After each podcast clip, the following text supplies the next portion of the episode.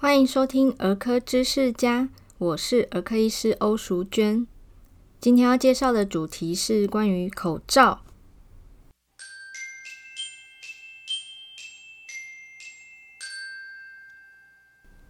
在这场疫情爆发之前，呃，口罩甚至不是大多数人日常生活的用品。但是我们医护人员其实日常必备的就是口罩，像欧医师自己。在没有疫情的年代，我出门其实会戴着口罩，原因是它可以帮我挡住脏空气，还有呢，就是挡住没有捂嘴巴的人打喷嚏或咳嗽。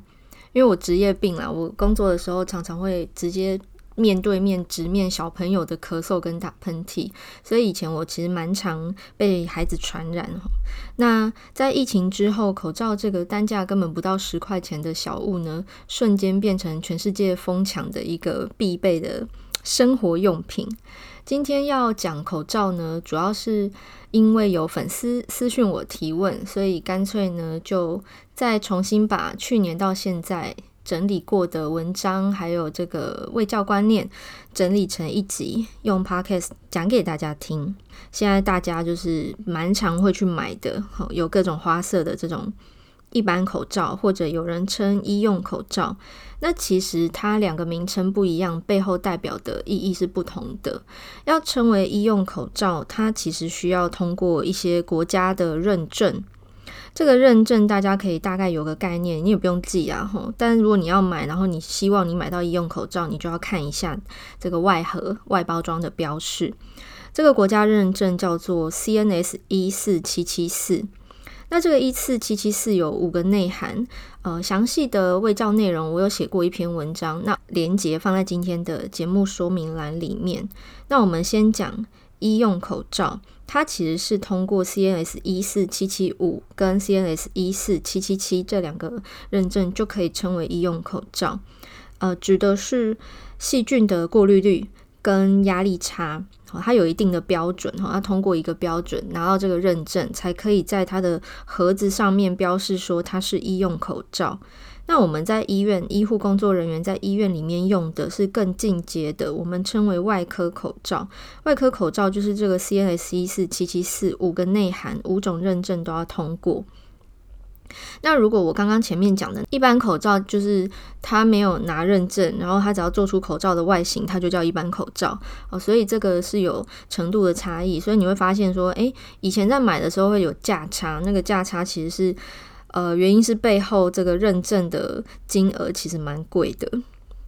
那口罩呢，它有三层的构造，最外层是防泼水层，中间呢是一层静电棉，最内层则是比较柔软，然后有吸湿的功能。因为最内层是接触我们口鼻，我们呼吸出来会有水蒸气嘛，所以它会有一点点吸湿的功能。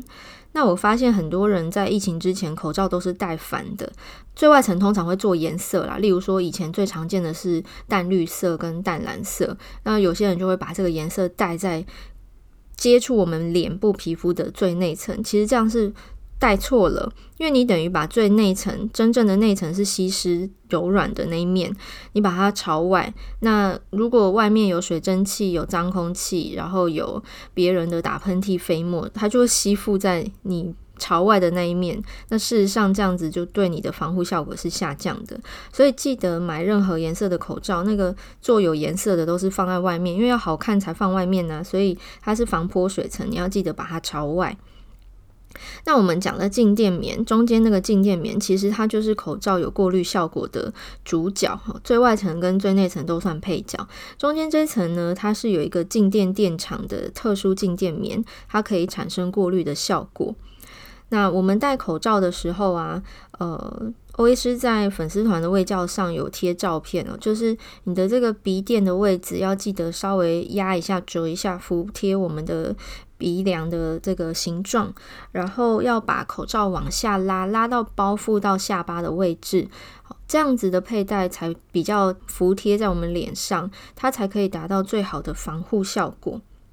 就有粉丝问我说，我曾经在粉丝团贴了一张照片，是我看诊的时候，然后我就把口罩的最上方跟侧面都粘起来。哦，我在文章中有写啦，就是呃，第一个是这样可以减少，就是我呼吸的时候那个水蒸气往上，然后眼镜雾掉的机会。所以我在鼻子那一道整个横的方向我是全部粘起来。那侧面为什么要粘呢？因为小朋友打喷嚏、咳嗽，它是。几乎是毫无预警的，所以有时候我是面对电脑荧幕，然后侧对病人跟家属。这时候如果他突然打喷嚏、咳嗽，假如我的侧面有很大的缝隙，我口罩的侧面这个缝隙可能就让他的这个咳嗽出来喷出的这个气溶胶，然后我就吸进去，那吸进去我可能就会被传染了。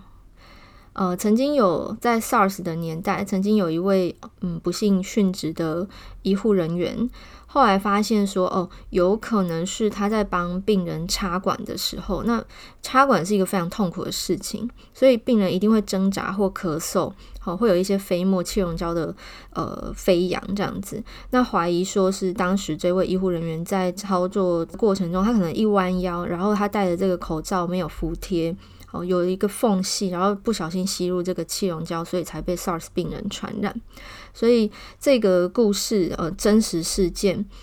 就给我们一个讯息，就是说，你今天戴口罩，如果说你戴着是露出鼻孔啊，或者是根本没有把这个鼻梁这里的鼻垫稍微压得贴合一点，或者是 size 不合，然后整个口罩戴起来啷啷，那这样真的是戴心酸的，就是不是心安，因为根本没有办法安，它就是有戴跟没戴几乎差不多。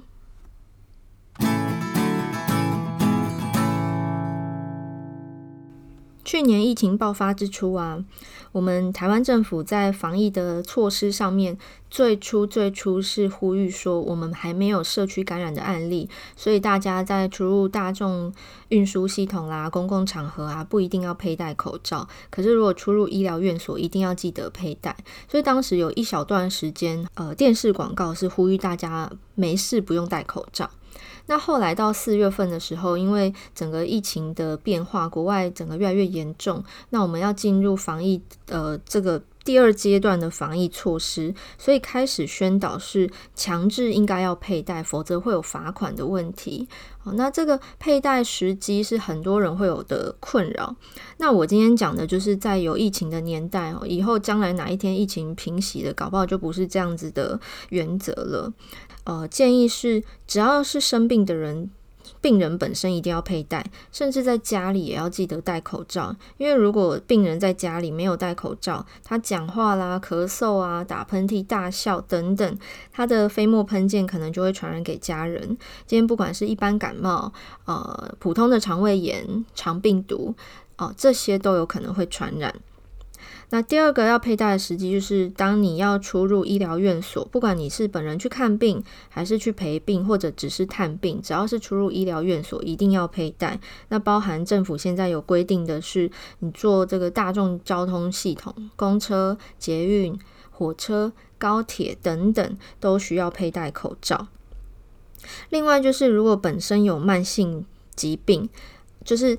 比如说，假设今天我是一个高血压的患者，可是我现在没有感冒，我也没有要进出医院，我也没有要去呃搭捷运，我外出去，例如说超市采买好了，这样子我自己是会戴着口罩保护自己，因为慢性病患者相对就是容易被传染的一群吼，那一旦生病又是严重度比较高，比较严重，可能要住院，甚至会呃进出加护病房，所以慢性病患者，如果你是要去人多的地方。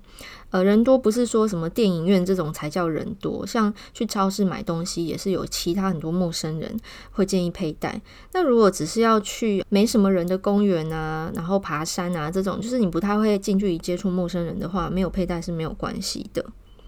那第四者就是我们医护人员还有防疫工作人员，这以上这四类。的场域或者是人员会建议要佩戴，那戴哪一种口罩呢？因为有粉丝提问，他说：“诶，我到底是戴布口罩就好，还是我一定要戴到这种医用口罩？活性炭口罩可不可以？那纸口罩可不可以？”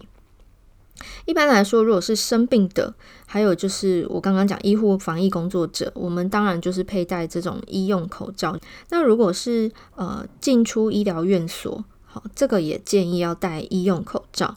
但如果今天只是一个一般的通勤族，上班、上学、搭公车、捷运，就是一般般的通勤，本身没有生病，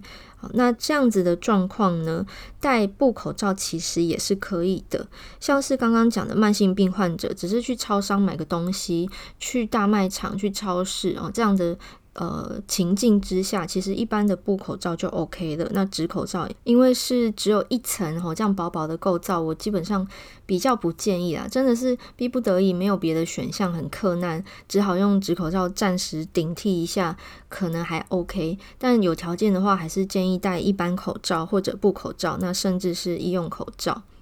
那如果是自己开车的通勤族，因为车上大概只有你一个人，或顶多你的家人哈，那你们要不要佩戴，就是看有没有病人。没有的话，呃，在自己的车上没有戴是没有关系的。那刚刚讲的是口罩的佩戴时机，在不同的场合、不同的身份，佩戴的选项也不一样。那有粉丝也提了一个非常有意思的问题。他问说：“那那个防霾口罩呢？现在市面上有卖一种，就是主打说它可以呃防护 PM 二点五的口罩。那他因为不便宜，所以他私讯问我说：有必要买到这个口罩吗？这个有用吗？说实话，威斯自己没有买这种口罩，所以我从来没戴过，我不知道它到底有没有效。而且我没有要买，所以我就没有花时间去做功课。呃，且不管它的那个它的每一层的介绍到底有没有。”真正的功效，我们就谈戴口罩最最最基本的原则。刚刚前面欧医师有提到说，我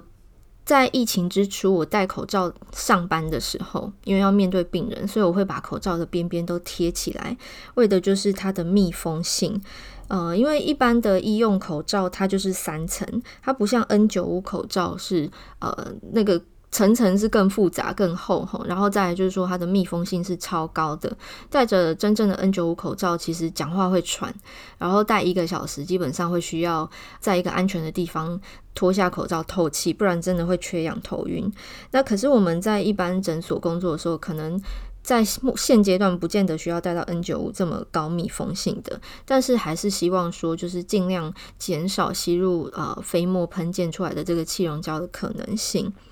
好，这个是戴口罩的原则，就是密封性。为什么？因为它就是希望说，透过口罩的构造，它去过滤掉不必要吸入的东西。好，那今天防霾口罩，防霾口罩也是啊，你要。防的是这个 PM 二点五，也就是说，你希望戴着这个口罩之后，你吸入的空气是干净的，被过滤过的。那它一样要追求密封性。所以，如果今天你买了这个防霾口罩之后，请你务必要注意你，你戴上去之后到底有没有密封？就是说。鼻子的部分，哈，我们脸是立体的，所以鼻梁那边整个有没有贴合在你的眼眶下缘？然后呢，你戴到耳朵的这个侧面，脸颊侧面，它是不是比较服帖？再来就是说，在下巴的这个弧度，它是不是可以很好的密封？那假如说你戴的这个防霾口罩，它 size 不合，并不能。这个贴合我们的脸型，那其实你可能呃，即便这个正面呼吸吸进来的空气是被过滤过的，可是从旁边、侧面、上下这些缝隙吸进来的空气都还是可能是脏的啊。所以这个防霾口罩到底有没有效，其实还要取决于它到底有没有办法很密合。即便它的这个呃设计中间的这个过滤层是真的可以有效呃过滤掉或者吸附 PM 二点五，请务必注意密封性的问题。那除了密封性的这个考量之外，其实这一类的口罩都会有舒适度的，呃，因为你要长期佩戴的话，一定要够舒适，你才戴得住，你才会这样好好的密合贴合的戴着，才会达到有效的过滤效果。所以如果它真的很厚，然后你戴着，呃，正常呼吸不会喘，可是爬楼梯讲话会喘，你可能就要考虑一下，因为会喘的状态，你绝对。会忍不住，好，就是去调整它，然后有个缝隙让你呼吸新鲜空气，这样子，好，所以这个是要注意的。如果你真的要花钱买这样的口罩，请你正确的佩戴它，不然就是有一点，嗯，可惜的这个这个费用跟这个口罩的这么好的设计。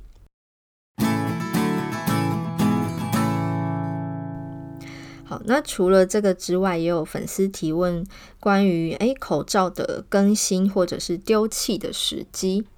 口罩脏了就要替换嘛，所以呃，如果它不小心掉到地上啊，或者是呃被什么脏东西喷溅到啊，基本上就是立刻更换换新的。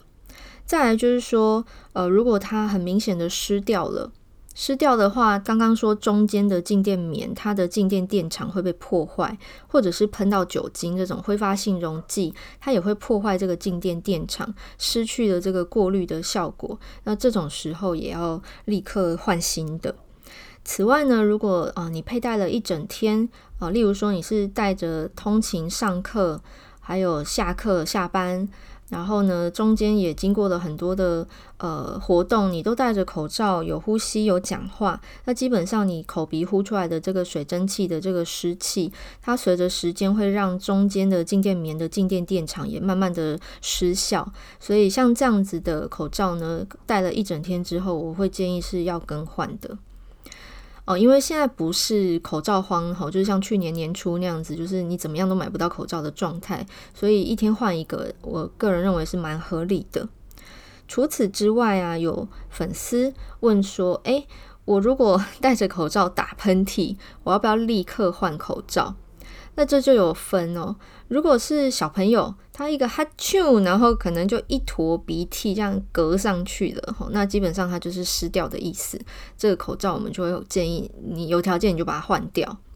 那如果不是是那种，就是我们成人可能打喷嚏比较不会一狗这样出来啦，哦，就是以一个水蒸气出来这样，哦，那我会觉得说你可以戴半天再换一个没有关系，除非说你今天是在啊、我们刚刚讲的医疗院所，还有防疫跟医护工作人员，你是处在一个高风险的环境之下，那为了保护自己，当然是戴医用口罩。像我个人看诊好了，这样讲大家比较好懂，我看诊会一直讲话。喂叫啊，那我讲话呼出水蒸气嘛，所以基本上一个诊如果四小时，我就会换掉一个新的，或者我在过程中我有咳嗽，我有打喷嚏，然后我又一直在讲话，那我可能两小时我就会换一个新的，所以它没有一个很。制式的标准时间说，哦，这个口罩开始佩戴之后八小时会失效，其实不是，它这个静电电场的维持取决于环境的温度跟湿度，还有你佩戴者的这个使用情形。